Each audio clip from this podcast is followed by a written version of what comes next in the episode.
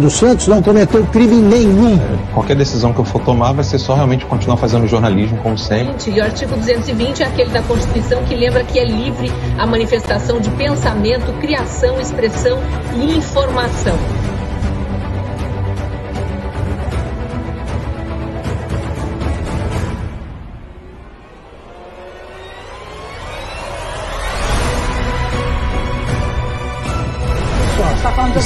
Escrito ali que você que não existe crime cometido com palavras. Não existe. Está na Constituição, não existe. Media and TV, not only in America, but in Europe, saying that people do not support Bolsonaro. So what is this, what you see in the street on the, on the, on the screen right now?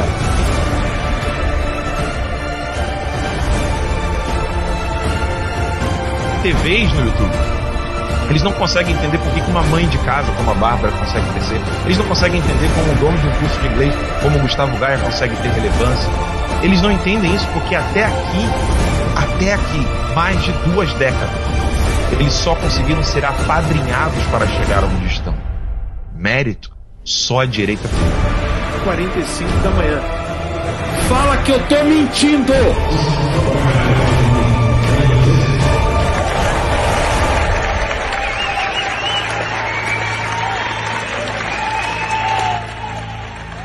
Tenho medo de vocês, não, rapaz!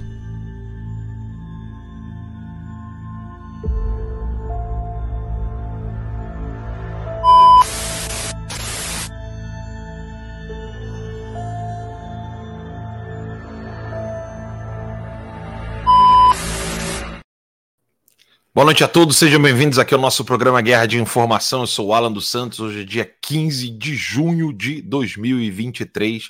Você que está nos acompanhando aqui no Rumble, você que está ouvindo o programa depois no Spotify do Guerra de Informação, sim, é só você colocar lá Guerra de Informação no Spotify, você pode acompanhar o nosso programa. A você, meu, muito boa noite, Deus te abençoe muito e vamos de vinheta e logo depois eu volto falando com vocês as melhores notícias do dia. Quer dizer, não são melhores, mas são as principais.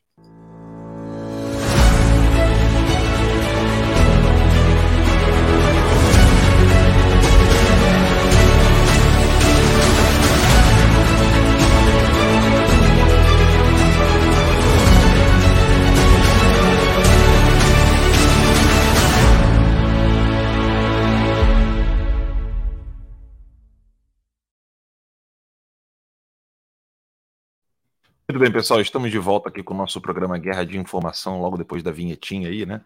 Uh, esse é o programa Guerra de Informação do Terça Livre, em parceria com o artigo 220, que é artigo 220 Terça Livre, é a empresa que eu hoje tenho aqui nos Estados Unidos, no exílio, para poder fazer esse programa com vocês. Uh, o Daniel tá meio dodói, né? Tá doente, tá com um probleminha lá para resolver. É, tem enxaqueca pesada, enfim, eu hoje estou sozinho aqui.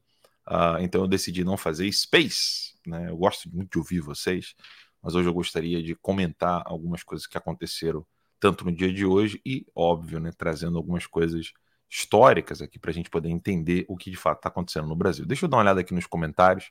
O M, MV Moser botou aqui no Rumble: espalhem nos grupos do Telegram, no WhatsApp. É, vamos compartilhar o Terça Livre está de volta. Obrigado. E desta vez a notificação não atrasou, disse o Renan. E o Sir Stifler botou aqui, tá bonitão, hein, Ala? Barbudão, obrigado. Uh, Boeing botando boa noite aqui, Newton, Júnior, Renar, boas. A galera tá mandando um abraço. E já tem gente comentando, inclusive, lá no Twitter, né? Obrigado aí, gente compartilhando. A Ana botou aqui, pô, hoje não tem space. Assim, como eu tô sozinho aqui, é mais fácil ficar só no vídeo, porque senão dá conflito, né? Eu queria tentar fazer com que vocês participassem, então eu conto aí com o compartilhamento de vocês. Estamos ao vivo no nosso programa Guerra de Informação aqui do nosso canal Terça Livre no Rumble.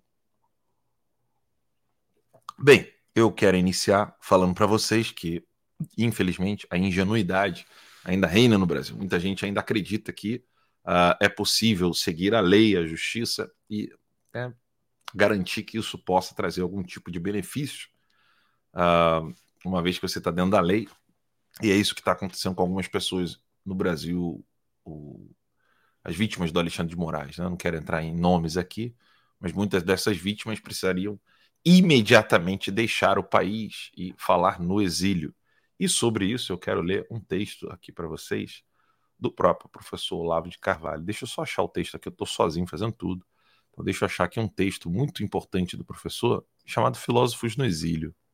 É óbvio que nós estamos falando de filósofos, mas não necessariamente de filósofos. Aqui acho que vocês vão entender bem que o artigo do professor Olavo de Carvalho vai muito além dessa questão da, do, do, próprio filósofo em si, né? É, ou seja, não é só o filósofo, mas é, o jornalismo. É, várias pessoas foram para o exílio para poder falar a verdade. E eu quero mostrar aqui esse texto do professor. Eu vou ler com vocês na tela esse artigo. Uh, esse aqui é o artigo do professor Olavo de Carvalho que eu quero ler com vocês. O artigo é de 2011, né? Uh, no Diário do Comércio. O professor escrevia ensaios lá. E preste muita atenção nesse texto. O exílio voluntário ou forçado, mais frequentemente voluntário, parece ser um destino mais comum entre os filósofos do que entre qualquer outro grupo de intelectuais criadores. Sócrates só não foi embora de Atenas porque achou que estava velho demais para aceitar essa oferta no tribunal que o condenou. Preferiu a morte. Platão retirou-se para uma cidade vizinha, na esperança de que suas ideias pudessem inspirar o governo local, e só voltou para Atenas porque o plano fracassou.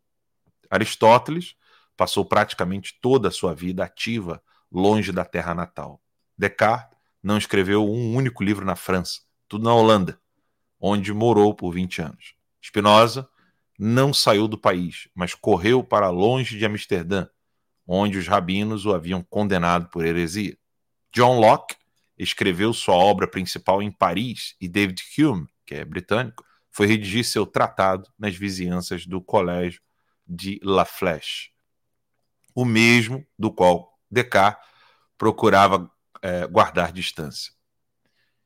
É, Emile Cioran, espremido numa mansarda, numa mansarda em Paris, implorava aos visitantes que não falassem romeno com ele, pois isso atrapalhava o esforço insano que ele desenvolvia para se tornar o maior professor, o maior prosador francês do século, e conseguiu. E nem menciono a infinidade de filósofos que fugiram da perseguição comunista e nazista e no se instalaram em Paris, em Londres, na Flórida ou na Califórnia. A lista ultrapassaria de muito as dimensões deste artigo. Muitos deles, passando perigo, não conseguiram se adaptar de novo no país de origem, preferindo permanecer para sempre na pátria adotiva.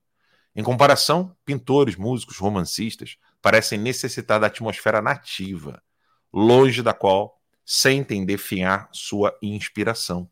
Quem pode imaginar Dostoiévski ou Tolstói afastados para sempre da Rússia?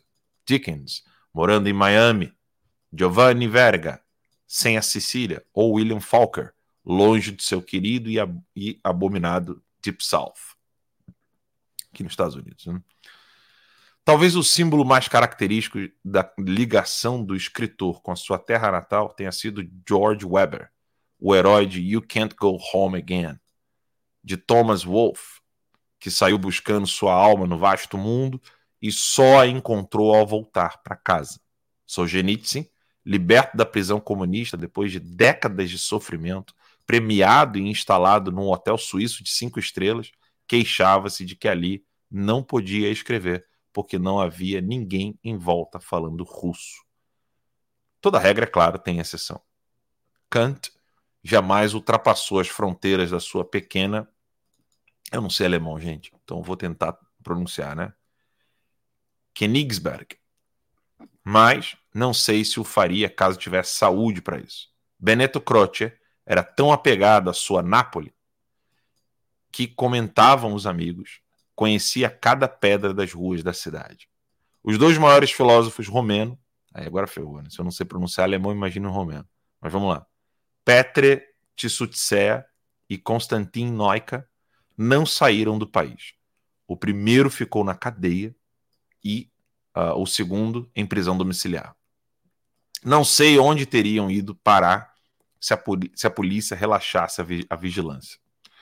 No mais, o exílio dos filósofos tem mesmo todo jeito de ser uma constante, ou quase. O motivo óbvio para isso é o impulso de manter distância da cultura natal para descontaminar-se dela por dentro e olhá-la com independência. Distância externa e interna, portanto. Toda filosofia tem pretensões de validade universal. E se alguma inspiração obtém do meio originário, logo busca se desvencilhar dele para entrar num diálogo com homens de todos os lugares e de todas as épocas. Aqui eu quero fazer uma pausa e um comentário. O impulso de manter distância da cultura natal para descontaminar-se dela por dentro e olhá-la com independência. O que o professor está falando aqui é, é óbvio que ele vai, ele mesmo vai explicar muito melhor. Eu só estou querendo trazer uma linguagem mais simples para que vocês entendam e algumas coisas de contexto. É que diferente uh, de um artista, um, um escritor, um literato, um pintor, um comediante, o, o, filósofo, ele mesmo fala, né? Ele tem preten... as pretensões dele são de validade universal, ou seja, ele não quer pensar o que é valioso para um povo, ou seja, só para um, um, um grupo restrito de pessoas. Ele, por ele buscar um, ombrear-se, né, com gigantes do passado, e óbvio que o literato também faz isso, né, o escritor também faz isso, mas o filósofo ele tem um voo mais alto, né? até mesmo para ele manter uma independência. E essa independência ela não se adquire com pertença a grupos. Ela não se adquire com, uh, com desejos de querer agradar grupos. Né? Você não tem como adquirir independência intelectual pertencendo a grupos humanos. Isso é, isso é algo que vocês podem observar uh, com certa facilidade. Porque o grupo humano vai fazer com que você pense de acordo com as ordens do grupo ou aquilo que vai beneficiar aquele grupo. Isso é meio óbvio, né? Se independente de direita, esquerda, católico ou não, evangélico, cristão ou não, muçulmano, não importa. Você vai pensar primeiro na subsistência daquele grupo que você pertence.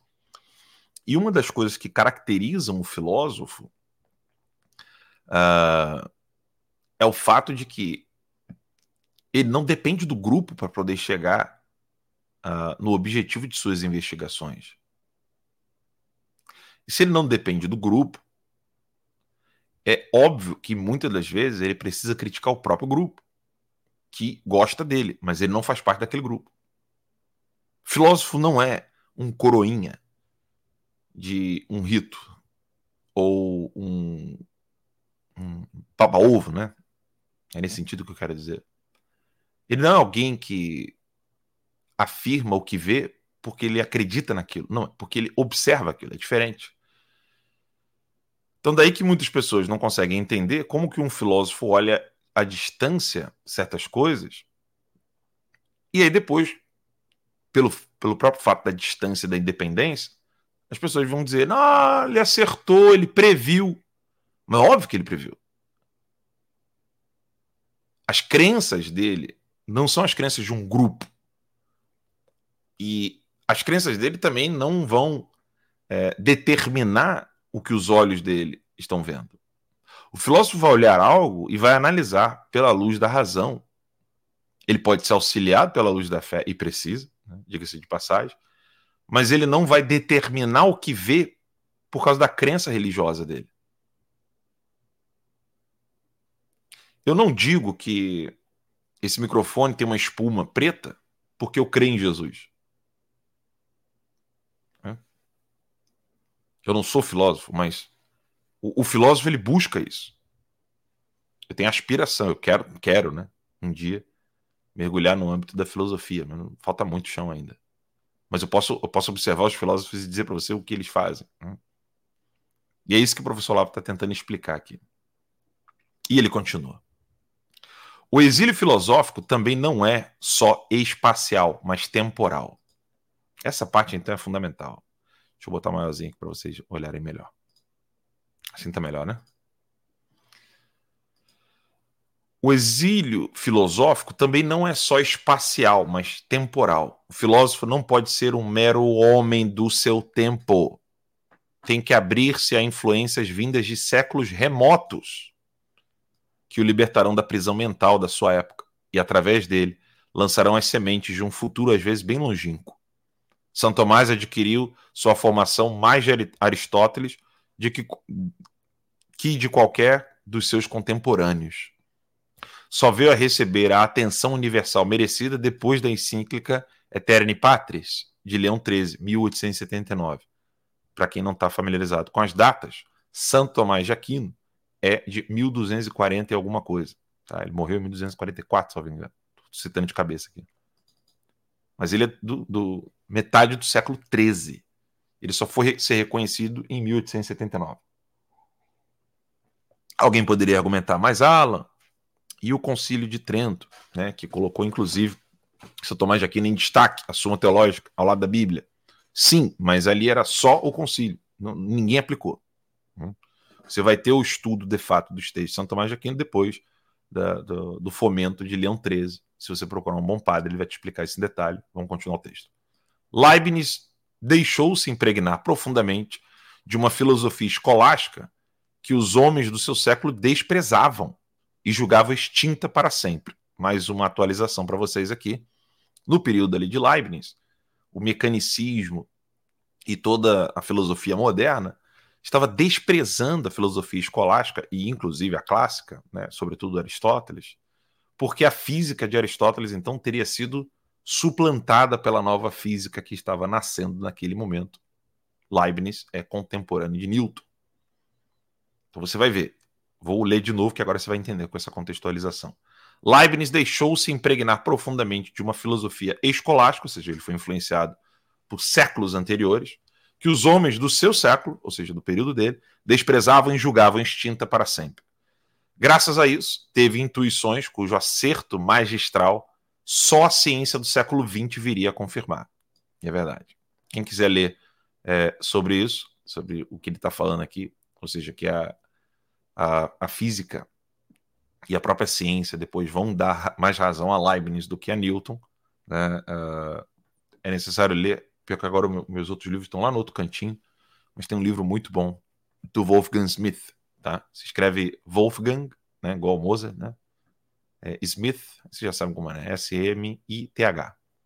Wolfgang Smith. Martin Heidegger foi mais influenciado pelos pré-socráticos do que mesmo por seu mestre imediato, Edmund Husserl, ele próprio um exilado voluntário. E René Descartes, malgrado seus ocasionais arroubos de ineditismo, acabou mostrando um agudo senso de supratemporalidade ao confessar: os antigos peripatéticos não disseram uma palavra que não fosse nova, nem eu alguma que fosse velha.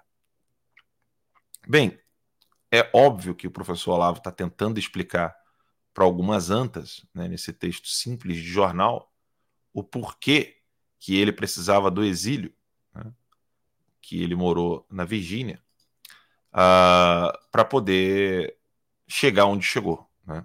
O professor Olavo chegou muito longe. É, é impossível você imaginar que conhece o professor Olavo de Carvalho lendo matéria de jornal. Né? Ou lendo análise política. Olavo é o gigante dos quatro discursos. É, Aristóteles, uma nova perspectiva. Né? O Olavo é o gigante da, da promoção de uma filosofia, inclusive concreta, influenciado por Mário Ferreira dos Santos e companhia. Ou seja, Olavo é um gigante literato e um gigante da filosofia. E é óbvio, né, quando você é um gigante da filosofia, um gigante da literatura, analisar a política né, do dia a dia é a coisa mais boçal do planeta. É, é a mesma coisa que alguém que entende cálculos elevadíssimos precisar fazer uma, uma subtração simplória ou uma adição como 2 mais 2. Então, assim, pro Olavo fazer análise política era como jogar bola de gude. Né? Mas muitos ainda não haviam entendido, e até hoje não entendem, por que, que o Olavo precisou de ir para o exílio. E aqui ele está explicando para esses nécios, né, que cismam em tentar debater com filósofo, ou seja, para você debater com filósofo, tem que ser filósofo. Né? Então, o professor Olavo estava tentando ali explicar para pacientes por que, que ele era médico, né? ou seja, por que, que ele era o doutor dessas almas. Né? E aí, ah, obrigado aqui, o Diário dos Beatles, São Tomás morreu em 1274, obrigado. Não lembrava que foi na década de 70. E o professor está explicando isso aqui, e aí aqui eu quero trazer um tema atual né, para vocês. Né? Eu não vejo futuro do jornalismo, futuro do pensamento brasileiro, futuro de qualquer coisa que resgate o Brasil vindo de pessoas que estão no Brasil. Ah, mas todo mundo saiu, não estou falando de todo mundo.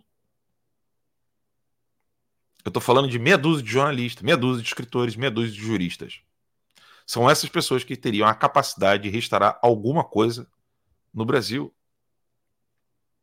Exatamente por esses motivos que o professor elencou com relação ao filósofo. É óbvio que eu não estou falando aqui que essas pessoas são filósofas, mas você estando de fora, você tem mais liberdade. Afinal de contas, eu, eu pertenço a algum partido político? O Paulo Figueiredo pertence a algum partido político? O Constantino pertence a algum partido político? Quem paga o salário do Paulo, do, do, do Constantino? Coitados, estão sem salário, igual eu, né? Igual a mim, né? igual ao meu caso. Nós vivemos da nossa transmissão, das nossas análises, das, das assinaturas, inclusive, né, faço aqui é, um merchandising mesmo, para que vocês vão para lá para o Locals, terca.locals.com, que é a comunidade do Terça Livre, e assinem o nosso canal aqui no Rumble. Mas eu poderia listar um número enorme de pessoas que teria muito mais liberdade para poder olhar a coisa de fora e observar e dizer: olha, gente, né? hoje o Elon Musk se encontrou com a presidente da Itália. Né? Então, tem coisa mudando. Né? As eleições americanas estão tomando um outro rumo. O Trump tem cada vez mais apoio. Vejam só, vou trazer um, um, Eu vou fazer muito vai e volta aqui com vocês. Não vai ser uma coisa linear de um, uma matéria, comentário, matéria, comentário. Fazer uma coisa mais cíclica. O Bolsonaro teve, teve o seu dinheiro, sua conta bloqueada, certo? Se vocês não estão sabendo disso, saibam agora. O Bolsonaro teve as suas contas bancárias congeladas, igual aconteceu comigo. O Trump, quando teve ali aquele problema com a justiça aqui de Miami, ele levantou uma campanha, campanha política para continuar falando. Deixa eu ver aqui quanto que o Trump levantou. Trump, vou botar aqui ao vivo para vocês. Trump Fund é, Fundraising After Miami. Ver se eu acho aqui. Bem, o Trump levantou nada mais, nada menos do que 2 milhões de dólares em poucas horas. Vou botar aqui para vocês. Óbvio que o site está desesperado, tá puto da vida, né? o site político. O site é político, tá? Aqui, ó. O Trump levantou 2 milhões de dólares em poucas horas depois do que aconteceu em Miami. Tá aqui, ó, para vocês verem. 2 milhões de dólares. O Bolsonaro, se estivesse livre aqui nos Estados Unidos e fizesse um fundraising, né, uma captação de recursos, de fundos, para poder, poder falar abertamente o que está acontecendo. Está aqui a matéria, né? Para poder falar o que está acontecendo no, na América Latina com relação a. Isso aqui é de, foto é de 13 de junho, tá? Isso aqui foi depois de Miami, só para que vocês entendam.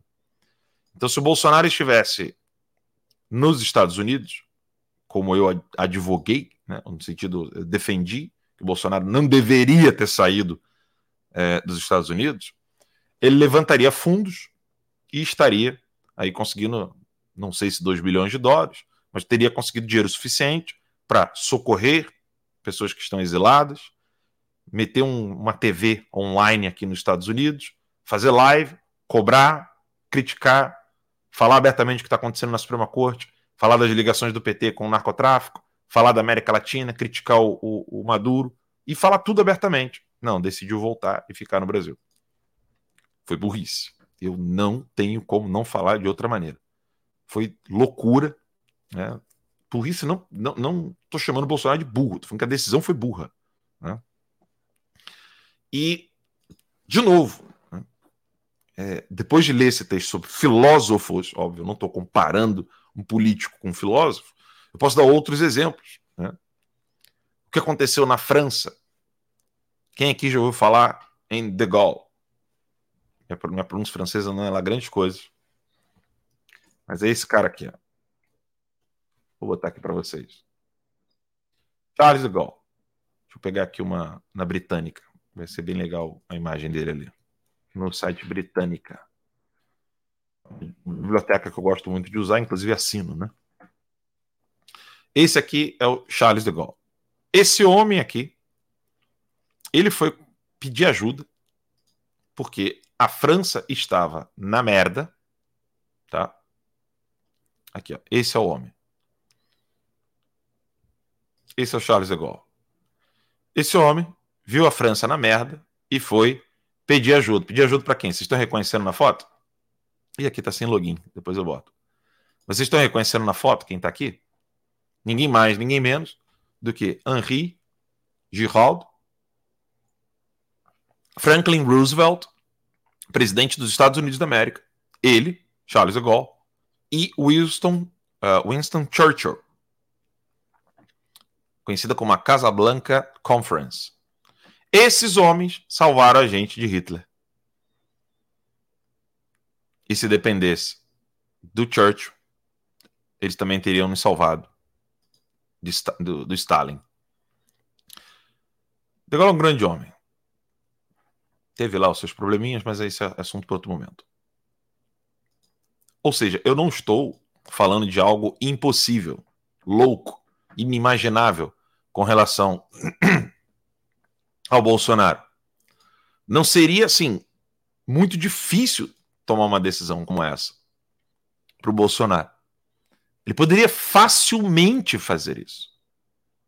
E estaria nos Estados Unidos é, né, fazendo o que todos nós desejamos que alguém faça no Brasil denunciar o Alexandre de Moraes internacionalmente. E para quem pensa né, que a opinião pública internacional não teria peso, ou não teria influência, ou não adiantaria muito, gente, eu não sei nem o que explicar. Nem sei o que explicar. Se, alguém pensa assim, não, mas por que trabalhar a opinião pública?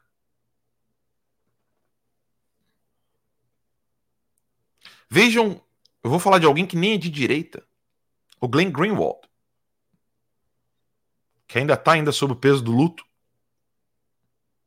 do seu companheiro. Não é de direita. E o pouco, o pouco que o Glenn Greenwald, pouco não, né? Mas assim, eu digo assim, um pouco no sentido de quantidade mesmo, não de insuficiência. Mas o pouco que o Glenn Greenwald fez para desmascarar o Alexandre de Moraes está sendo suficiente para muitos, muitos políticos nos Estados Unidos, juristas, jornalistas, entenderem o que está acontecendo no Brasil. Porque senão ia depender só das vítimas, eu, Paulo Figueiredo, Constantino, e algum outro jornalista, uma horda de jornalistas, todos eles alinhado com, alinhados com Globo, CNN Brasil né, e companhia. O Glenn Greenwald colocou no Twitter dele. O que mais me choca na censura não é o apoio da esquerda. Seus inimigos políticos estão sendo silenciados, então é previsível. É que os defensores da censura mais ferozes são os jornalistas. Ver jornalistas defendendo a censura é como ver um cardiologista exaltando cigarro. Eu tenho lá minhas, minhas discordâncias com relação à frase. Mas vejam só, se o Glenn Greenwald consegue ter tanto peso ao alertar o mundo o que está acontecendo no Brasil, você imagina Bolsonaro ou qualquer outro político que venha para o exílio e consiga daqui alertar o mundo o que está acontecendo. Eu não posso me comparar ao peso político ou, ou, de influência a Bolsonaro. Nem o Paulo Figueiredo, nem o Constantino. Nenhum de nós três, somados, conseguiria ter o peso que o Bolsonaro tem de chegar e falar abertamente. Mas Bolsonaro preferiu dar ouvido àqueles bando de bosta lá do PL, o Valdemar da Costa Neto, e agora está aí com a conta com os seus bens bloqueados. Eu insisto em dizer que Bolsonaro só ouve gente idiota. Impressionante isso. Então, é óbvio, né? Bolsonaro, para mim, já fez a parte dele, nem precisa ser cobrado. Sendo bem pra vocês. Cabe a nós agora. Mas o que eu fico impressionado é que eu ainda tenho que argumentar que é necessário ir para o exílio para poder mostrar as incongruências jurídicas do Alexandre de Moraes. Ou seja, que não tem pé nem cabeça aquilo dali, gente. Não tem pé nem Eu fiquei tentando explicar hoje pro pessoal do Rumble. Mandando mensagem pra galera. Eu, eu vou ler algumas aqui. Olha que loucura isso. Eu vou tentar aqui ler para vocês. Tentar não, vou ler aqui para vocês. Falei, hi fulano. Falei para ele o nome. Ele, olha, falei para ele.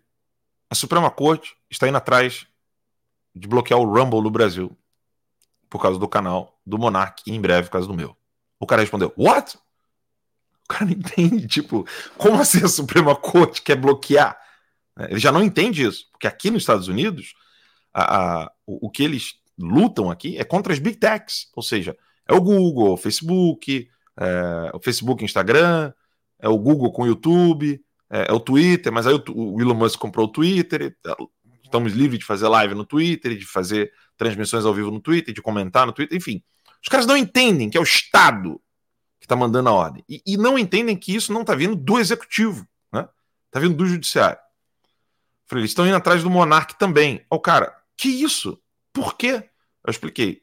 Né? Censorship. Falei, censura. Eu botei o crime de opinião, botei crime of fake news. Aí o, o pessoal do Rumble respondeu, ridiculous, ridículo. Falei, yes it is. Sim, é. Aí coloquei a decisão do Alexandre de Moraes na conversa. Traduzi para ele, expliquei o que está acontecendo. O cara falou assim: cara, isso é, isso é, loucura. Será que vai acontecer com o Rumble no Brasil assim como na França? Perguntei, provavelmente. Ele, nós já estamos preparados. Por que, que ele perguntou vai acontecer como está acontecendo na França? Porque na França o governo também proibiu o Rumble. Deixa eu botar meu celular para carregar aqui. Na França, o Rumble está proibido. Na China também. E em Cuba também. E na Venezuela também. Então, vejam que loucura. Né? eu ter que explicar, detalhar o que está acontecendo no Brasil. Mas é, eu digo, é, o Monark não deveria de ficar no Brasil. Tá? Deveria ir embora. Deltan deveria ir embora. O Marcos Duval deveria ir embora. Uh, o Moro deveria ir embora. E nessas horas, essas pessoas, uma vez compreendida a, a a gravidade da situação é, é desfazer de toda e qualquer discordância e, e, mudança que nós tenhamos de com relação à política. Porque o Marcos Duval já está com o perfil bloqueado aí no Brasil, né? Não sei se vocês sabem. Né? Deixa eu tentar acessar daqui. Marcos Duval. Para mim vai aparecer, né? O Elon Musk já falou que só vai é, manter essas loucuras em, dentro do território do Brasil. Qual que é a arroba do Marcos Duval? Peraí, deixa eu ver se eu acho aqui. Gente, é tudo ao vivo, tô sozinho, né? É Marcos Doval mesmo. Então deixa eu colocar aqui já direto. twitter.com barra Marcos. Isso mesmo. Marcos Duval.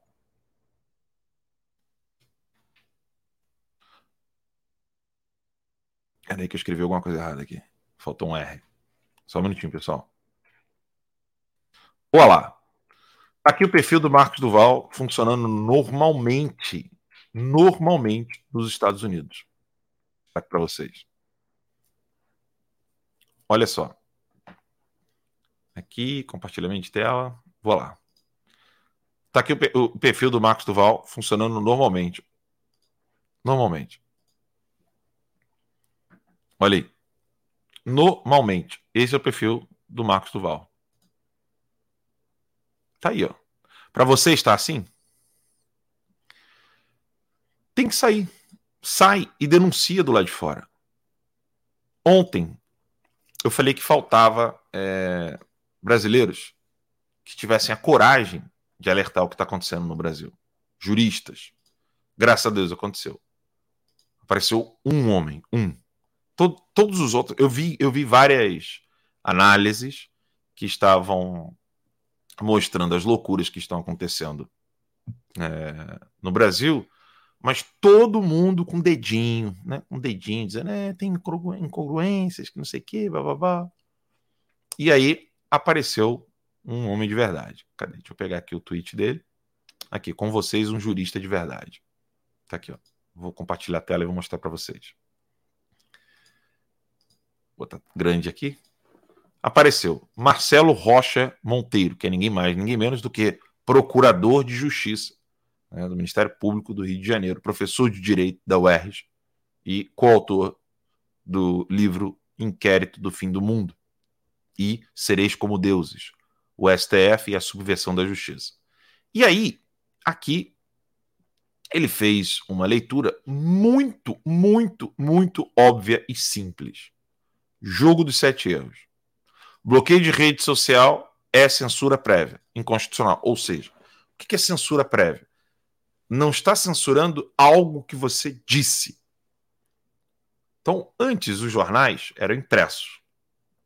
Né? Vocês jovens já nasceram com jornal digital na vida.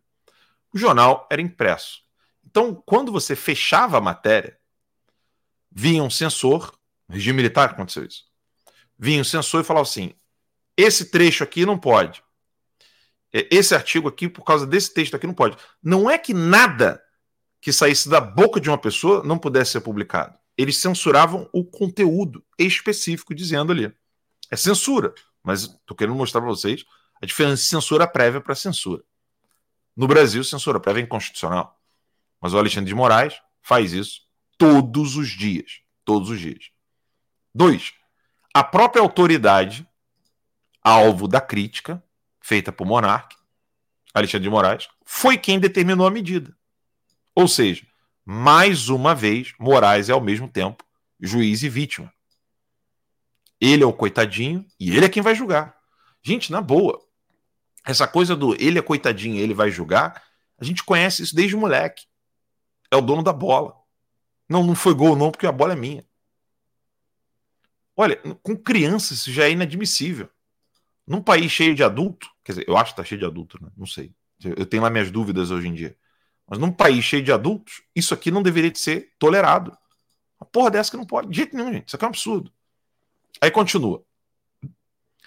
Numa clara violação do mais básico preceito do devido processo legal. Devido processo legal é quando você tem ali uma pessoa é acusada pelo Ministério Público, o advogado vai ver que tipo de acusação é essa, o juiz vai ver se vai acatar ou não, aí começa o julgamento e vamos ver então o que está acontecendo com a pessoa, se realmente aqui dali é algo. Deixa eu botar no Reader View aqui que é melhor.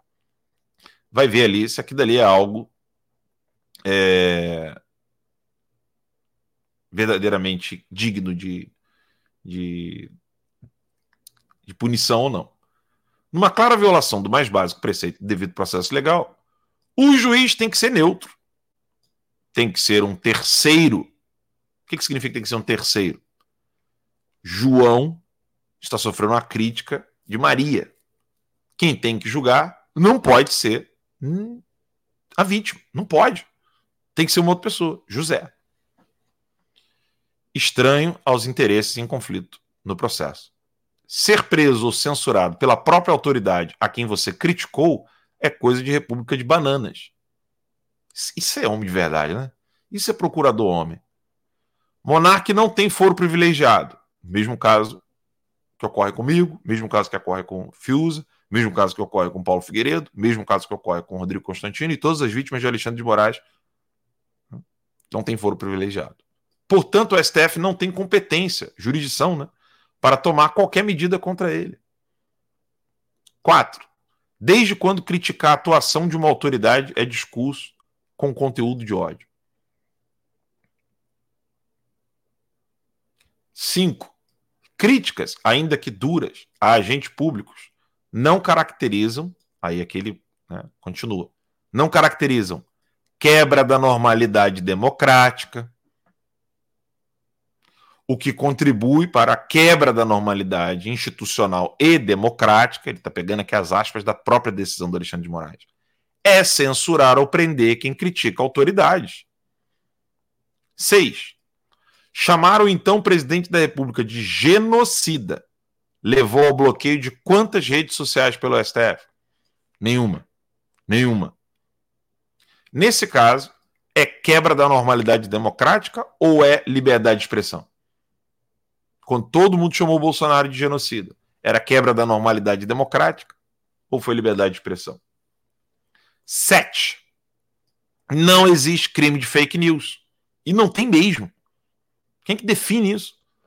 Você pode dizer que Cuba e Venezuela são democracias. Ou que chamar Maduro de ditador é apenas narrativa. Nem por isso. Peraí, desculpa aqui. Nem por isso você pode ser punido pelo STF por que quer, por, ou por quem quer que seja. Dureza. Sim, ele é homem de verdade. Está aqui falando do caso do monarca e de todas as vítimas. Né? Ele que é autor do livro. Agora, a pergunta que não quer calar. Né? Quantos Marcelo Rocha Monteiro nós temos no Brasil? Pelo jeito, é ele Ludmilla. Acabou. Não tem mais. Hoje eu conversei com um advogado, seguidor aqui, e ele comentava comigo assim: Ala, vou ser bem sincero para você. É. A situação ficou tal que amigos, esposa, colegas de trabalho falaram que para eu segurar a onda, porque senão eu iria sofrer retaliações, iria perder o emprego, poderia ser preso, etc. Ou seja, é, criou-se uma estrutura de terrorismo. Terrorismo não é o termo certo. É, a palavra que estou querendo usar aqui, inclusive está na minha petição contra o Alexandre aqui nos Estados Unidos, é tortura psicológica. O Alexandre de Moraes ele está criando uma estrutura de, de tortura psicológica e ele está fazendo isso com pessoas individuais, não seja com indivíduos de modo específico. E o Brasil virou hoje assim, um campo aberto de tortura psicológica, porque jornalistas têm medo de falar, juristas têm medo de falar, políticos têm medo de falar, tá todo mundo com medo de falar. Graças ao bom Deus, eu estou aqui para tentar trazer a vocês que nem todos tomaram a idiota decisão de permanecer no país de origem para poder denunciar toda essa maluquice, essa sandice, essa três loucada, essas três loucadas decisões do Alexandre de Moraes nesses inquéritos vagabundos, que não se sustentam em nenhuma defesa oral ou escrita em qualquer universidade de direito no planeta. Estou falando de lugar civilizado, não estou falando de Coreia do Norte, China, Rússia, Venezuela.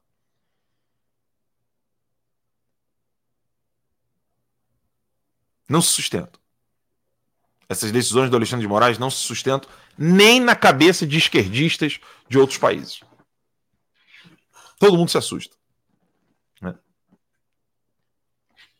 E preciso dizer, né? A você que não é político, não é jurista, não é jornalista, não tem grande alcance, não gravem isso, tá? Não espere nada, absolutamente nada das pessoas que poderiam fazer alguma coisa pelo Brasil. Mas, Ala, o que, que eu vou fazer então? Cuida de você, da sua família, de seus filhos. Consuma notícias, sim, não se aliene. Tá? Você fechar os olhos e falar, ah, não quero mais saber de nada, não vai ajudar. Abra os olhos com maturidade. Você é adulto, você não é criança e proteja seus filhos e a sua família. E para isso, mergulhe em informação. Formação intelectual séria. Estude. Procure elevar-se. Saia da mesquinharia. Não queira ser como os demais. Não tente transformar ninguém a não ser você não proteja ninguém, proteja seus filhos. Você não vai proteger o Brasil. Eu não tenho pretensão de proteger e de ensinar alguma coisa para o Brasil. Eu não quero isso. Eu quero para mim, para meus filhos e compartilho com vocês aqui o que eu quero fazer com os meus filhos e minha família. E aí, toma proveito quem quer. Eu não sou filósofo, não sou é, escritor, sou apenas alguém, né, um jornalista no exílio, tentando falar com algumas poucas pessoas que me restaram depois de terem reduzido o meu alcance, a minha voz. Então vamos falar com esses poucos. Né? Agora, não posso deixar de lamentar que se eu estivesse falando aqui de Janja, se eu estivesse falando aqui de, de coisinhas engraçadas ou de, de histórias mirabolantes dos bastidores de Brasília, tava cheio de gente aqui na live. É. Tudo mentira. Tudo história para boi dormir. De que a direita vai conseguir isso, agora vai conseguir aquilo, agora vai. Lula agora tá com medo.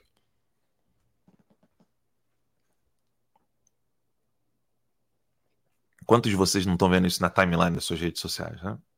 Agora o Lula tá com medo. Agora o PT se ferrou. Agora o governo vai se virar. Agora, vai porra nenhuma.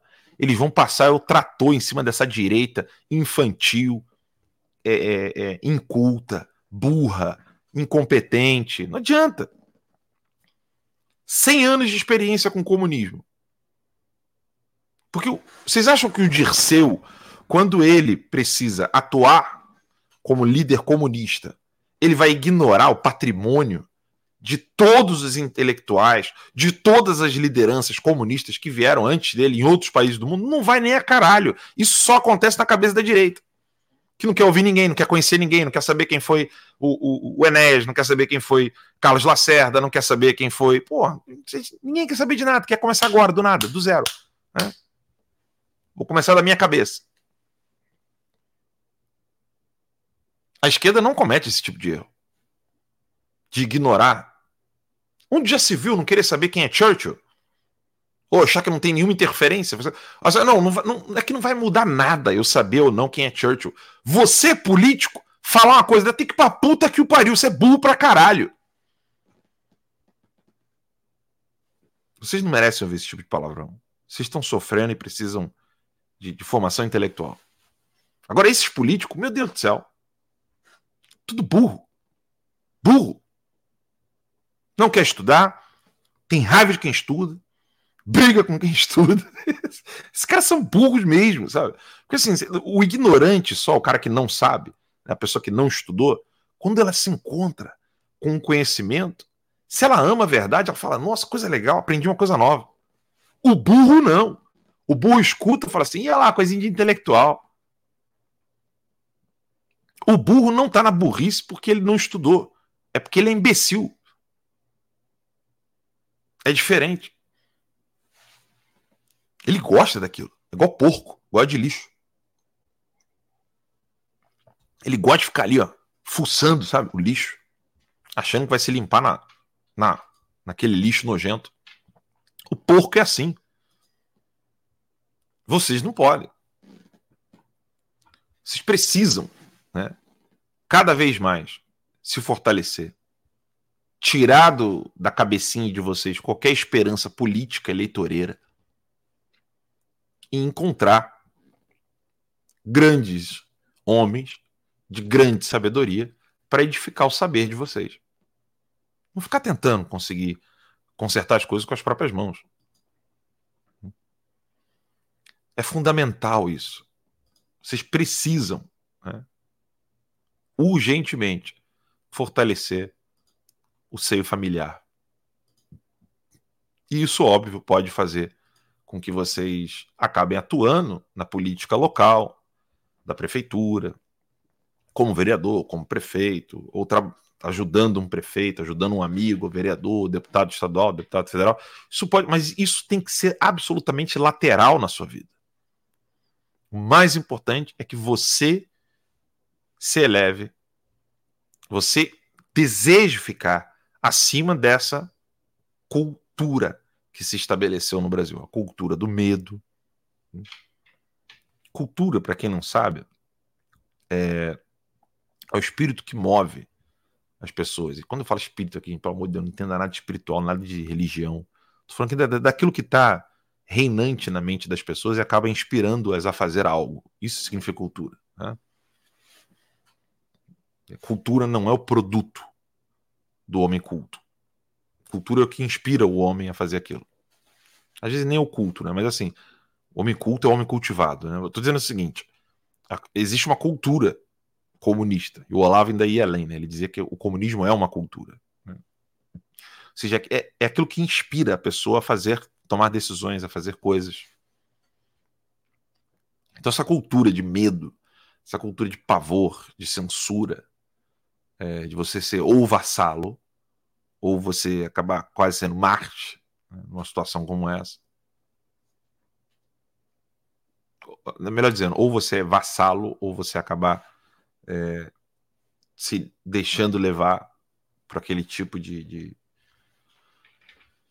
de, situação reinante, né? ou seja, de situação que fica imperando, a pessoa não tem mais o que fazer. Saiam desse tipo de cultura de morte, saiam dessa dessa abjeta situação em que o Brasil vive hoje e eleve-se. Vocês ainda vão ver ainda Lula ser reeleito, quer dizer, reeleito, né? Vocês ainda vão ver o PT colocando mais pessoas no poder, eles roubando mais dinheiro, o Brasil indo para miséria. Assim, sejam realistas. Pelo amor de Deus, eu não estou falando com criança de 12 anos de idade. Os caras não vão deixar. Até mesmo porque nós não temos gente o suficiente para poder esclarecer o que está acontecendo no Brasil. Nós temos um Nicolas por Estado. Nós temos um Gaia por Estado. Nós temos um Eduardo Bolsonaro por Estado. Nós temos um Luiz Felipe por Estado. Nós temos um Ricardo Salles por Estado. Para para pensar sobre isso. Isso eu estou falando só do aspecto político. Nós temos um Boeira por Estado. Boeira é um grande professor no Rio Grande do Sul. Acabei de ler aqui um texto de um jurista maravilhoso que está trabalhando, procurador, né? Trabalha no Ministério Público do Rio de Janeiro. Nós temos um dele para o Estado, um, um, um mísero homem igual a ele no Estado, que tem a mesma posição, trabalha no Ministério Público, escreve, tem coragem, fala abertamente. A verdade é que nós não temos contingente essa situação. Então, assim, é, sejam maduros ao ver essa situação.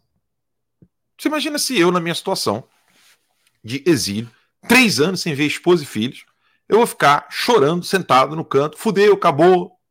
Irmão, vamos embora. Não adianta. Ao olhar o problema, encare-o, olha, né, olha para o problema e um outro olho tentando encontrar a solução. Não foca tanto no problema, fica ali para não perder a distância sua, para não se queimar e fica procurando soluções. Agora, soluções mirabolantes são sempre soluções de pessoas incultas. Ah, como melhorar a situação das escolas? Ah, vamos mudar os professores, vamos botar uma lei, vamos convencer o diretor da escola. Puta que eu pariu. Onde que você já viu isso acontecer na história da humanidade, sua anta? Onde que você já viu as coisas mudando de cima para baixo? Ou melhor dizendo, você se mudou de ideia em algum momento da sua vida, foi porque alguém deu uma ordem para você? Pelo amor de Deus, acorda. Alguém chegou e disse para você, ó, agora é assim. Talvez quando você deixou de usar fralda. Mas depois que você alcançou a, a razão, que você deixou a puberdade, sempre na sua vida você tomou decisões distintas das anteriores porque você entendeu, sua anta, que aquilo não era mais para ser feito. Não foi ninguém que te deu ordem. Se é assim com você, comigo e com todas as pessoas, por que, que não vai ser com o país inteiro? Ah, não, porque agora a gente vai começar a denunciar as escolas aqui, agora vai dar certo, a gente vai acabar com isso aqui. Pô, pelo amor de Deus. Só tem hora que eu não consigo imaginar qual o lodo da burrice que a pessoa tá, que ela acha que as coisas vão ser mudadas de cima para baixo.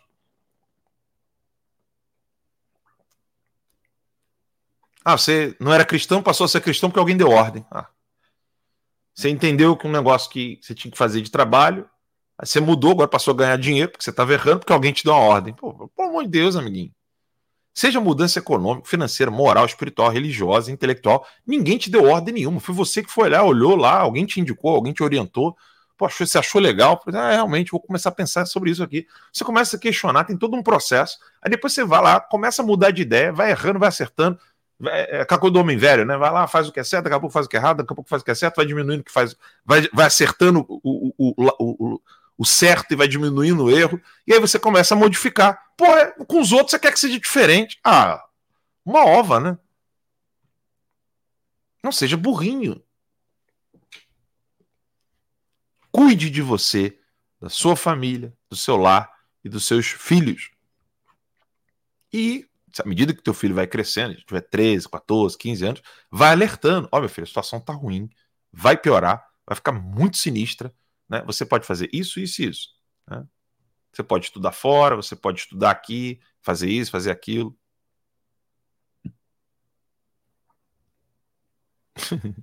o Mickey botou aqui o, o, Michel.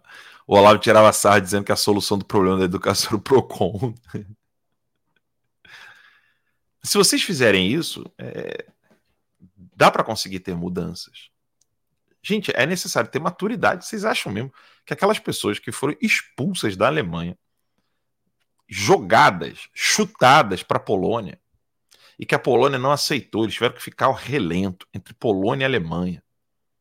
Vocês acham que aquelas pessoas viravam para o filho e falavam assim: ó, ó, agora vai.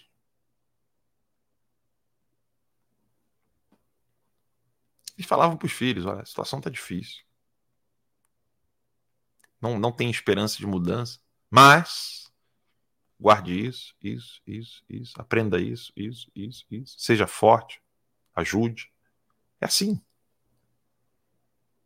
Em situações extremas, é assim que as pessoas acabam tomando a decisão: olha, talvez eu não vou conseguir, você, meu filho, vai, vai conseguir.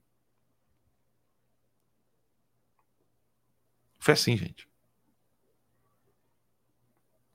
Vocês acham que os cristeiros no México, na guerra de 1926 até 1929, um virava para o outro e assim: agora vai. Mais 72 horas. Ou eles falavam para o outro: olha, vamos tentar. Tentar fazer isso, tentar fazer aquilo. Mas talvez a gente não consiga, seja forte, permaneça firme.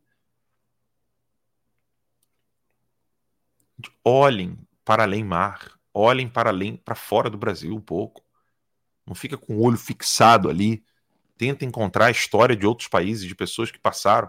O Brasil está entrando num momento novo. Sinto lhes dizer. Eu não tenho nenhum orgulho, é, prazer, gozo, beneplácito, seja lá o que for, eu não tenho nenhuma alegria em dizer para vocês: o Brasil entrou na era do socialismo. O país é um país socialista consolidado o que resta a vocês, porque tem muita gente burra, a quantidade de gente burra ultrapassa o limite que um país pode, pode suportar. Então, o que resta a vocês é formarem a si próprios e aos seus filhos. Sem fechar os olhos, né? sem querer né, ficar vivendo uma vida alienada. Vocês têm que encarar essa situação.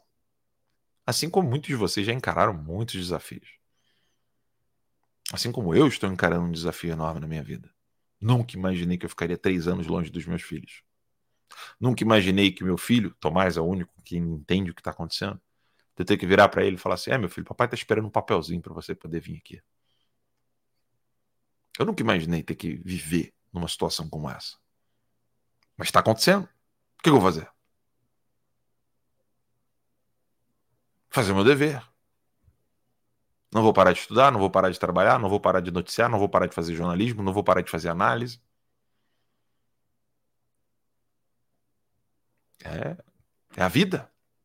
A vida é dura.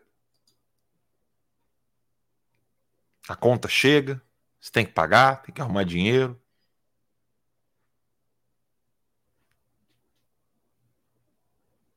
É a vida. A vida é dura. Dura e cruel. Um dia eu vou morrer, meu filho vai ter que ficar com algum tipo de exemplo.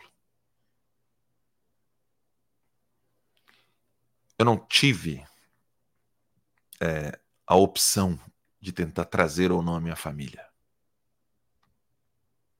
A minha filha quase morreu quando a minha esposa estava saindo do Brasil.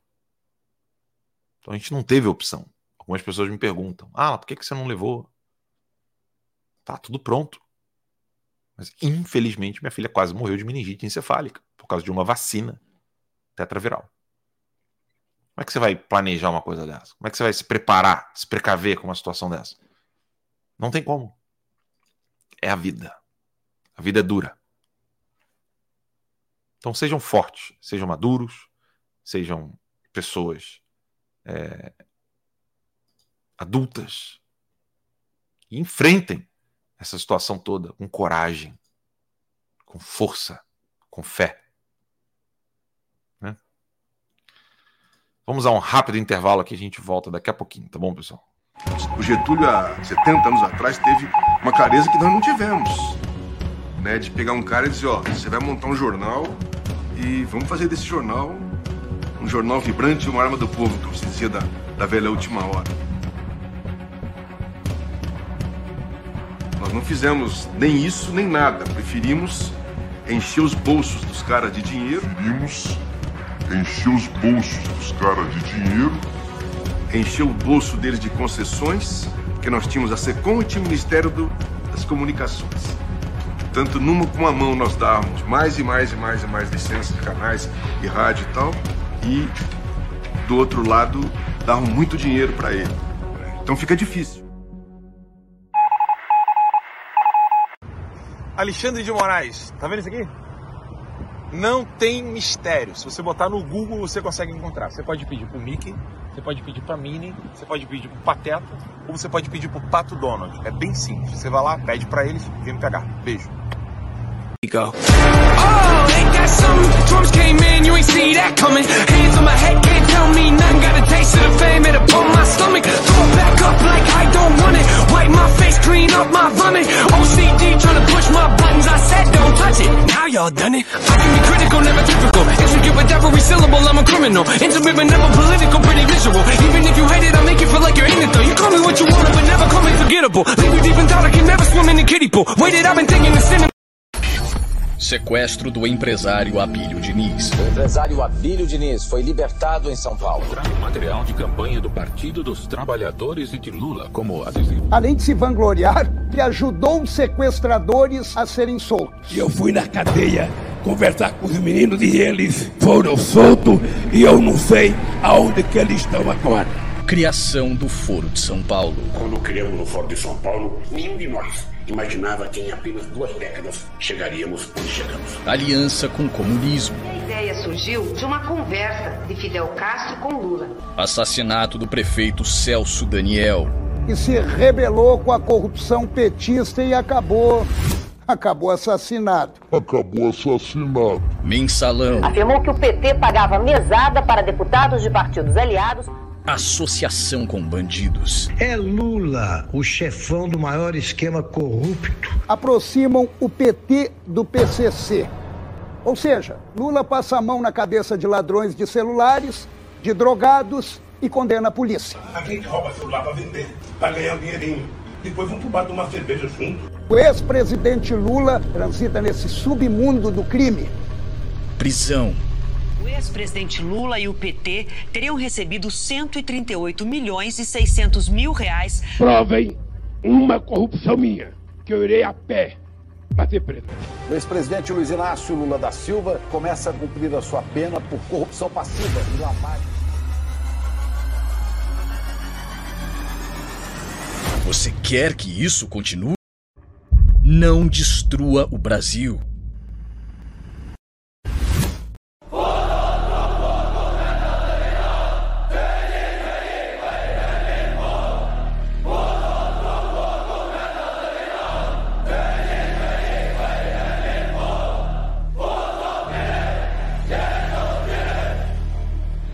Good afternoon.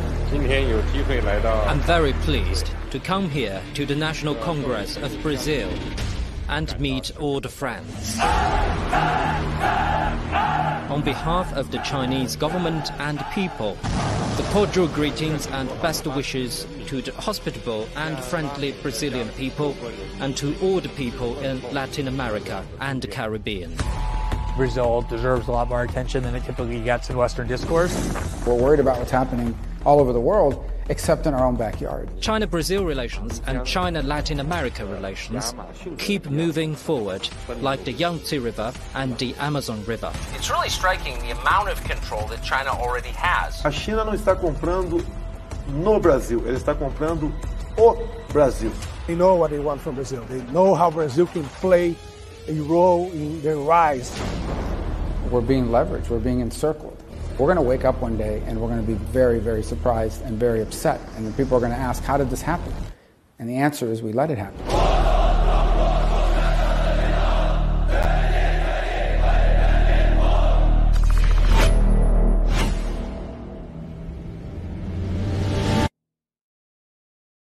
Estamos de volta aqui com o nosso programa Guerra de Informação no canal Terça Livre no Rumble.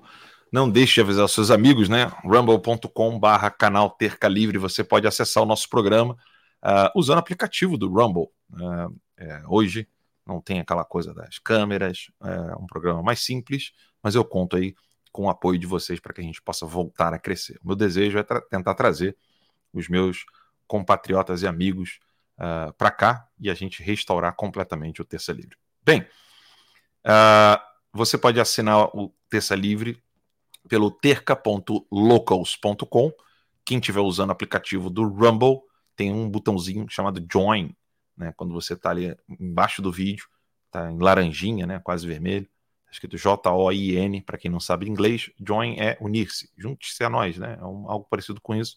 Você clica ali, você vai direto para o Locals, uma outra plataforma que também pertence ao Rumble, né? Mas é uma outra plataforma, um outro aplicativo, onde há uma comunidade uh, apoiadora do canal. E lá a gente pode conversar, bater papo, tem live exclusiva, vídeos, publicações, etc.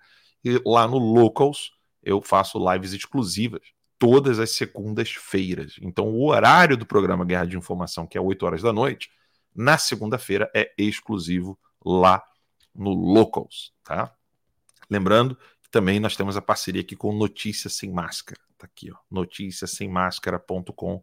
Digita tudo junto, noticiasemmáscara.com e você vai poder ter acesso a essas matérias que nós publicamos lá no, no, na comunidade do Terça Livre, no Locals. Elas também são publicadas nesse site maravilhoso, Notícia e Máscara, uma, uma iniciativa de vários jornalistas que estão do lado de fora né, do Brasil, tentando alertar os brasileiros e as pessoas que estão fora do Brasil sobre o que está acontecendo em nosso querido e amado país. Infelizmente, não são notícias boas, mas a gente precisa alertá-los. Bem, isso aqui chama atenção, né? Discriminação contra políticos. O PL foi aprovado em regime de urgência e segue para o Senado. O que me chamou mais atenção né, nessa matéria aqui do Notícias Sem Máscara é que quando você vai olhar né, o, o, texto, é óbvio, né, não, não tem muita coisa ali que não, tenha, não esteja nos códigos penais, calúnia, difamação, né? etc, etc, etc. Mas o, o, duro é isso aqui, ó. Vejam comigo isso aqui e vê se vocês conseguem engolir, tá? Isso aqui é a lista dos deputados que votaram a favor de uma bosta dessa, tá? Então, aqui tem os nomes, né? Então, o Janone, o Danone, gente, André Janone, votou contra. E aí, quando você vai passando aqui, ó, vamos, mudar aqui: Avante, Cidadania, MDB, PDT, ó, Josenildo. Sei nem quem é o Josenildo do PDT. Ele votou não. Aí você vai aqui, ó. PL. Vamos lá. O PL começa aqui, ó. Vocês estão conseguindo ver na tela aí? O PL ali embaixo? Dá, né? PL. Abílio Brunini, votou não. Muito bem. Adilson Barroso, tem que tomar muito no cu. Votou sim. Alberto Braga, não sei nem quem é, votou não. Parabéns. Delegado Eder Mauro, votou não. Parabéns. Delegado Paulo Bilinski, não. Parabéns. Delegado Ramage, na verdade nem parabéns, né? Fez o dever de casa. Delegado Ramage, não. Aí começa. Detinha, que porra de Detinha? Você deteu quem, minha filha? Quem é Detinha, gente? Pelo amor de Deus, alguém coloca aí. Que bosta de, de, de porra de nome é esse? Quem é Detinha? Alguém me avisa por favor. Domingos Sávio, né? Que não honra o nome de São Domingos Sávio. Né? Tá aqui, votou sim. Doutor Jaziel, não sei quem é, mas votou não. Bom garoto.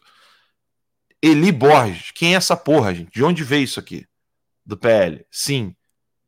Emidinho Madeira. Pô, que nome, velho. Tem uns nomes que, assim, parece piada, né, cara? Emidinho. Essa galera é tudo adulta, tá? São, são nomes de deputados. Emidinho Madeira. Votou sim. Eros Biondini, católico, né, da renovação carismática, né, pró-vida, votou na sim. Bosta. Fernando Rodolfo, sim, bosta. Porra, Felipe Barros. Felipe Barros, gente. Votou sim numa bosta dessa. Calma que pior. Cadê? Voltemos aqui. Felipe Martins, sim. Bosta. Marcelo Álvaro Antônio, não. Marcelo Moraes, não. Márcio Alvino, não. Marcos Polon, não. Mário Frias, não. Matheus Noronha, quem é esse bosta? De onde ele é, gente? Eu não sei. Votou sim. Maurício do Vôlei, muito bem. Votou não. Nicolas Ferreira, não decepciona nunca. Não. Pastor Eurico, não. Pastor Gil, não. Paulo Freire, tinha que ter essa porra desse nome, né, cara? Tinha que ser Paulo Freire, né? Sim.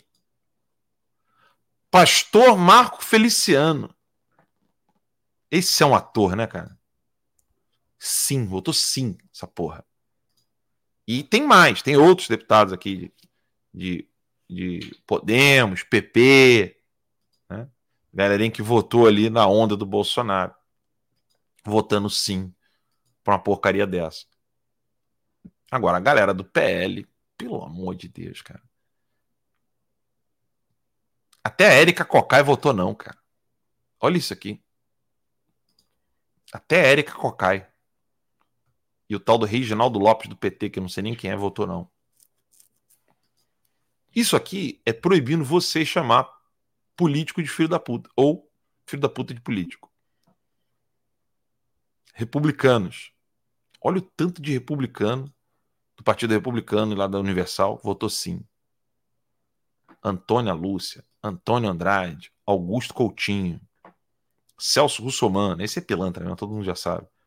Defensor Estélio Denner, Diego Garcia, do Republicanos, vivia babando ovo do Bolsonaro, votou sim. Quem mais? Gabriel Mota, não sei quem é. Gilberto Abramo, não sei quem é. É aquela galera que ninguém sabe quem é, mas tá lá, né? É voto. Wilson Santiago, votou sim, republicanos. Eu não sei quem é Zé, Zé Silva do Solidariedade. União Brasil, Alexandre Leite, votou a favor dessa censura aí, dessa coisa abjeta. Arthur Oliveira Maia, do União Brasil. Benes Leocardi. Carlos Henrique Gaguin. Chiquinho Brazão, Coronel Assis, Coronel Ulisses. Aqui, ó. José Rocha, Juninho do Pneu. Eu vou te falar o que você tem que fazer com o pneu, Juninho. Kim Catacoquinho, fez o dever de casa, votou não. Lebrão, União Brasil. Aí, ó. Toda essa galera aqui, ó, Luciano Bivar, até o Luciano Bivar votou não. Meu Deus do céu, cara. Tem gente que consegue ser pior que o Luciano Bivar né? Como o caso do Felipe. É aqui, ó, Luiz Carlos Busato. Sim, Marangoni, Meire Serafim, Mendonça Filho. Ah, a lista desce aqui, né? Então deve ter faltado um monte de nome aqui do, do PL aqui, peraí. Cadê? Não, deixa eu voltar aqui. A lista do PL acho que tem mais, né? Não, isso mesmo, aqui eu desci tudo. Enfim, depois vocês podem dar uma olhada lá, a matéria tá lá no site do Notícias Sem Máscara. Gente, até quando né, vocês vão ficar babando o ovo de político? Votou errado, tem que cobrar, meu irmão. Votou errado, tem que chegar lá e falar assim: ó, seu bosta. Mas não é argumentar, ô, oh, prezado, excelentíssimo. Pô, o deputado já ganha dinheiro para morar num lugar, morar num lugar com o seu dinheiro. Ele trabalha no Congresso, dois, três dias com seu dinheiro. Ele volta para o estado dele E aí ele tem um outro escritório pago com seu dinheiro. Ele vai botar gasolina no carro, pago com seu dinheiro. Ele vai dar um rolé, pago com seu dinheiro. Ele vai negociar com alguém pro bem ou pro mal, pago com seu dinheiro. Você paga tudo, ainda tem que chamar o cara de excelência, de vossa excelência, de não sei o que, o senhor, que não sei o que. Gente, senhor, eu, respeito quem tem cabelo branco, cabelo branco, quem é casado, etc. Agora, respeitar deputado porque ele é deputado, pelo amor de Deus, gente. Não dá. Não dá, não, mas é que esse deputado fez coisa boa em outros momentos. Mas, gente, deputado fazer coisa boa é a mesma coisa que descarga funcionar. Você caga, você aperta o botão, sai a água. Você vira e fala para descarga, muito obrigado. Você não precisa agradecer a descarga. Você fica puto quando fica entupido. Descarga funciona para isso. Você bota a merda lá, dá descarga e fica limpo. Não fica sujando seu banheiro de cocô. Gente, deputado que trabalha, político que trabalha, é a descarga que funciona. É legal porque não fica cheiro, não fica sujeira, né? Tem a louça ali para isso. É para isso que ele tem que trabalhar. Ele ganha dinheiro para isso, gente. Pelo amor de Deus. Político, quando faz o que é certo, ele só não tá cagando. Só não tá jogando merda pro alto.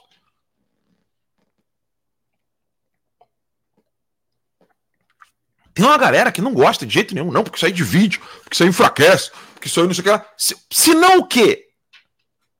Se não PT volta? Porra!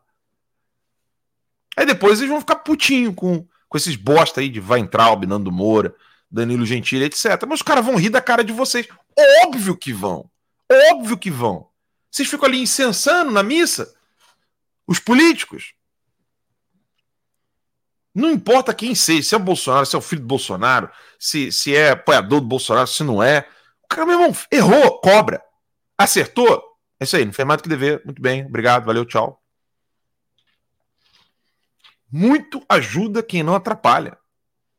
Os caras meteram uma lei, gente. Eu não sei se essa porra tem na China, cara. Não, acho que na China deve ter. Mas eu não sei se tem umas leis dessas assim. Acho que nem na, acho que na Venezuela tem.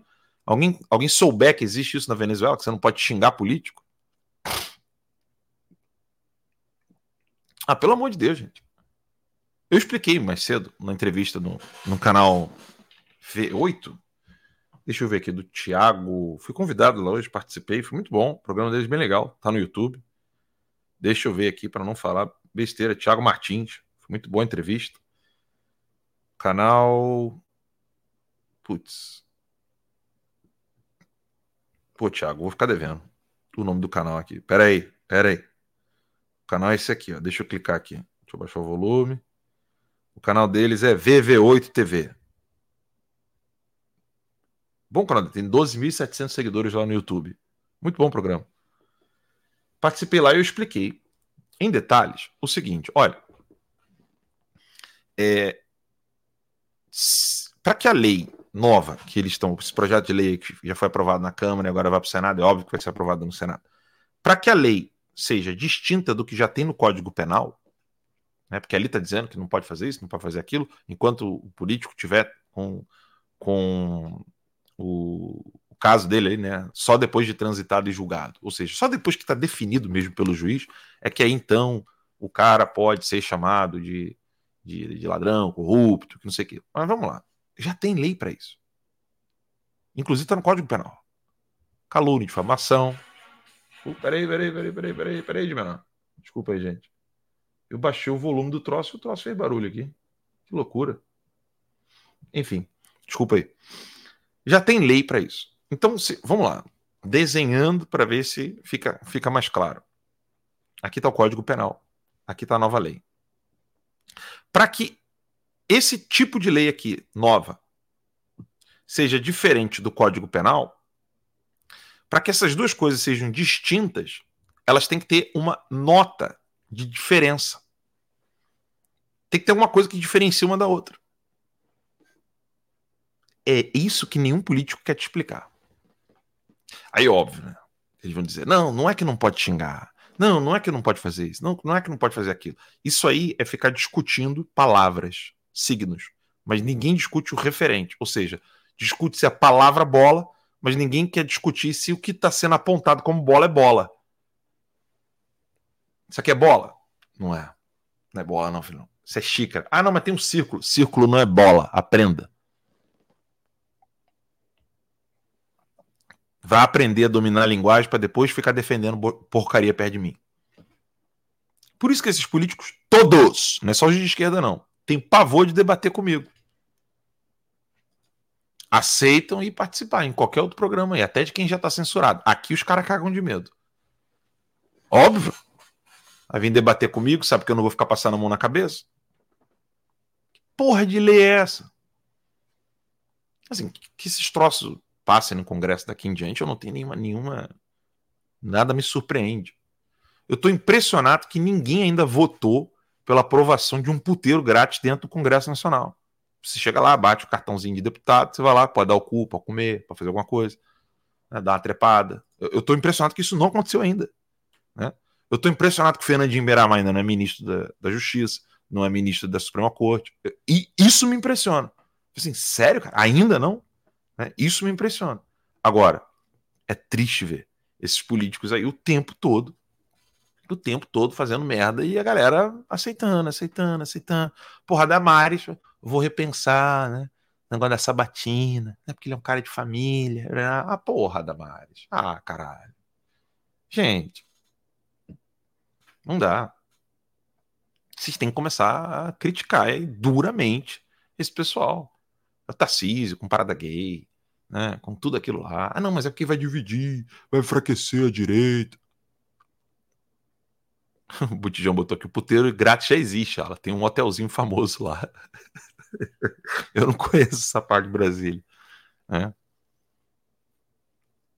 Ainda vão passar uma, uma lei de pena de morte para quem for contra o governo. O Gabriel botou aqui. Eu não duvido também, não, Gabriel. Agora, esse papinho de que não vai enfraquecer, nós já estamos já enfraquecidos, nós estamos divididos, que não sei o quê. Ô, gente, não dá. Já é óbvio que vocês não vão conseguir nenhuma mudança política eleitoral. Vai ficar passando a mão na cabeça de político que não faz o dever de casa? Ah, pelo amor de Deus, gente. Aí eu vou ter que ficar engolindo Kim Kataguiri tomando a decisão certa, deputado do PT tomando a decisão certa, contra esse projeto de lei e por Felipe Barros votando a favor.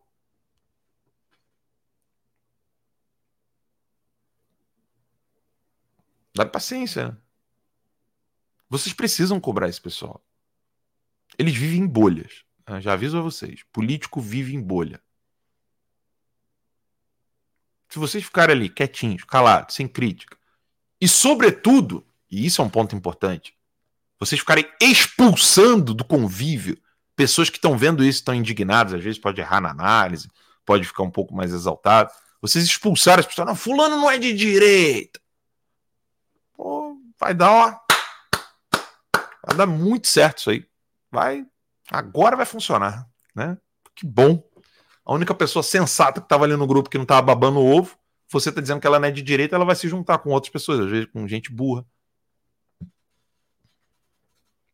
Teve até assessor da Dilmanta defendendo isso no Inteligência LTDA.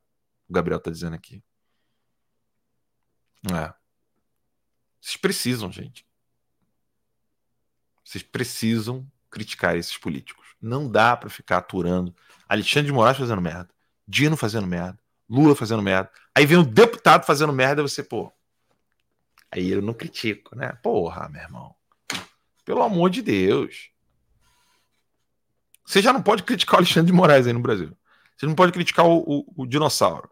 Vocês não pode chamar gordo de gordo. Vocês não pode chamar puta de puta. Vocês não pode falar que ladrão é ladrão. Vocês não pode fazer mais nada. Aí o político, que é o único que você pode, ainda pode criticar, que é o cara que você votou nele, você vai ficar calado, porque senão a direita vai enfraquecer. Pô, daqui a pouco vocês estão criticando quem, gente? Daqui a pouco vocês estão cobrando quem? Abram o olho, pelo amor de Deus se vocês não passarem a criticar esses políticos, vocês, olha, pode botar, né, chapéu de burro e ficar no cantinho de quatro, de bundinha para fora, encostada na parede. Se vocês continuarem nessa, sabe quem ganha com isso? Ganha esses mentirosos aí, que ficam prometendo coisas que eles não fazem. Né? Como é o Abraham Weintraub, por exemplo. Lembra quando ele falou? Se depender de mim, começa pelo STF. Aí tá lá, Bolsonaro é um frouxo, Bolsonaro é vagabundo, Bolsonaro é isso, Bolsonaro é aquilo. Ele pode até dizer um monte de verdade quando ele faz críticas ao Bolsonaro. Eu não sei porque eu não assisto. Mas eu estou falando de, hipoteticamente, ele pode criticar uma coisa ou outra ali, que eu mesmo também estou criticando. Mas qual é a intenção? Por que ele não critica o Alexandre de Moraes? Ah, não, mas é porque o Bolsonaro tinha a chance de fazer isso contra o Alexandre de Moraes. Tá, mas vai lá, faz você então. Vocês vão empurrar muita gente boa para esses mentirosos. Para Danilo Gentili, para Nando Moura. Porque, pô, né? Felipe Barros, teu voto já foi feito. Você votou sim. E detalhes, Felipe Barros vota não, nem fazer diferença nenhuma. E votou. Votou sim. O voto dele só ajuda a destruir o pouco de liberdade que ainda resta no Brasil, que é criticar esses vagabundos. Vocês não podem deixar esses políticos quietos, quietinhos e vivendo no sonhozinho deles. Vocês precisam criticá-los. Não é bom para vocês, nem psicologicamente falando, que esses políticos continuem fazendo o que querem, né, sem sem nenhuma crítica, gente, pelo amor de Deus. Site Notícias Sem Máscara, eu comentei rapidamente sobre essa notícia aqui, mas eu quero mostrá-la para vocês. Bolsonaro né, está com as contas bancárias bloqueadas porque não botou o pano na cara. Gente, eu tenho vergonha de noticiar isso aqui, parece loucura. Já está comprovado que máscara não funciona. Mas a Justiça de São Paulo mandou bloquear 500 mil reais, ou seja, o que ele tinha de dinheiro em conta, de Bolsonaro por não usar pano na cara. A multa imposta ao presidente foi por não usar máscara durante visita ao interior de São Paulo em outubro de 2021. Cara, isso aqui foi quando saiu o pedido de prisão e, e, e extradição meu aqui. Alexandre de Moraes, porra louca. José, André Rodrigues Menck, da Vara de Execuções Fiscais Estaduais de São Paulo, decretou nesta quarta-feira última, ontem, né, 14, bloqueio de 370 mil em contas em razão de multa imposta ao ex-presidente por não usar pano, né, durante uma visita, pano na cara, durante uma visita a Miracatu, Vale do Ribeira, São Paulo, em outubro de 2021, durante a autoproclamada pandemia de coronavírus. Essa decisão foi tomada após um pedido da Procuradoria-Geral do Estado, órgão jurídico do governo paulista. O pedido da PGE, PGE foi apresentado à Justiça em janeiro, logo após o aliado do ex-presidente, Tarcísio de Freitas, assumir o governo paulista.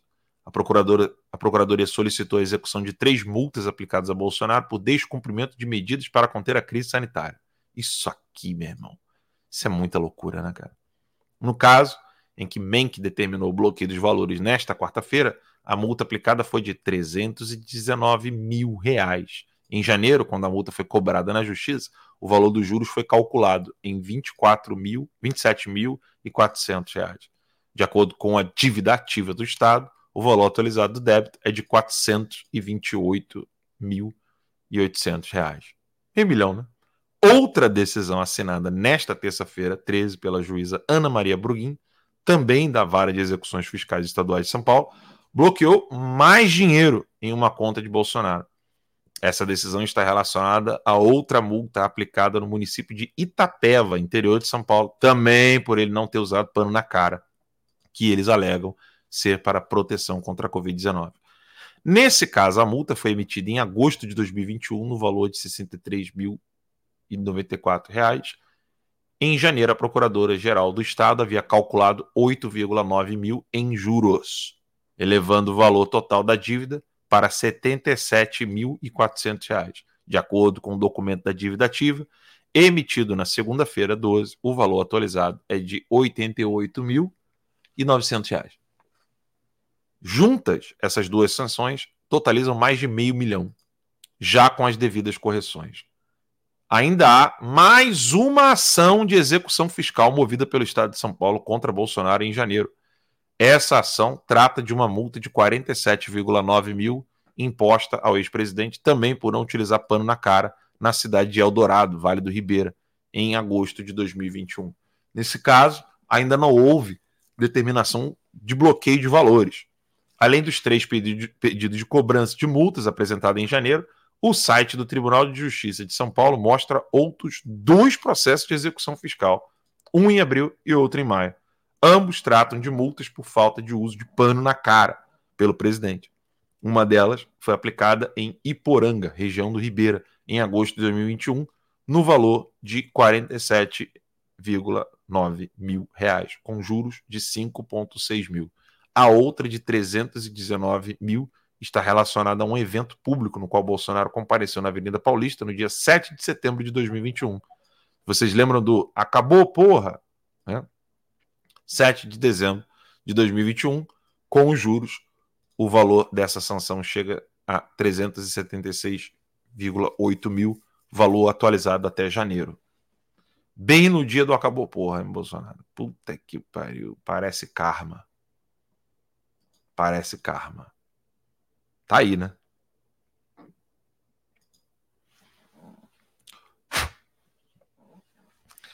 Vão tirar todo o dinheiro dele, vão querer ferrar a vida dele. Falei. Falei para não voltar. Falei, fica aqui.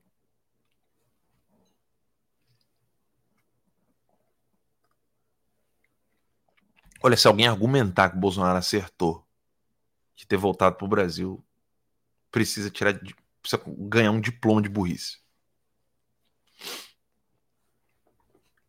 Precisa. Precisa ser muito burro para achar que o Bolsonaro deveria ter voltado. Muito burro, mas muito burro mesmo. E eu já não digo mais de, de estudo, não. É, é assim, a gente come bosta. Come merda. Vai se ferrar pra caramba, infelizmente. Não merece. Mas vai. Por quê? É burro. É. Cansei de falar. Alertei, não fui o único, hein? Não fui o único. Enfim, 9 horas e 40 minutos. Estamos aqui concluindo o nosso programa Guerra de Informação. Eu estou sozinho, então não dá nem para chamá-los chamá aqui para a gente poder participar juntos, como eu gosto de fazer por áudio no Space do Twitter Conto com vocês pela divulgação. Agradeço a Notícias Sem Máscara pela parceria. Você que deseja ser membro da comunidade do Terça Livre lá no Locals, terca.locals.com. Né? Eu estou com conta nova no Instagram, a conta 34. É a 34 conta que eu estou no Instagram. Por quê? Porque eu não vou parar de fazer conta. E por que, que eu sou derrubado? Porque eu continuo dizendo que o Alexandre de Moraes é um filho da puta, um psicopata desgraçado, e vou continuar falando. Né? Não gostou, pede pro Mickey né? E no Twitter vocês ainda precisam de VPN e, óbvio, né? noticiasemmáscara.com em parceria com Terça Livre e Artigo 220. Obrigado a todos vocês, Deus abençoe até a próxima. Se Deus quiser, não esqueça, amanhã, às 8 horas, eu estou de volta aqui. Valeu, galera, um abraço.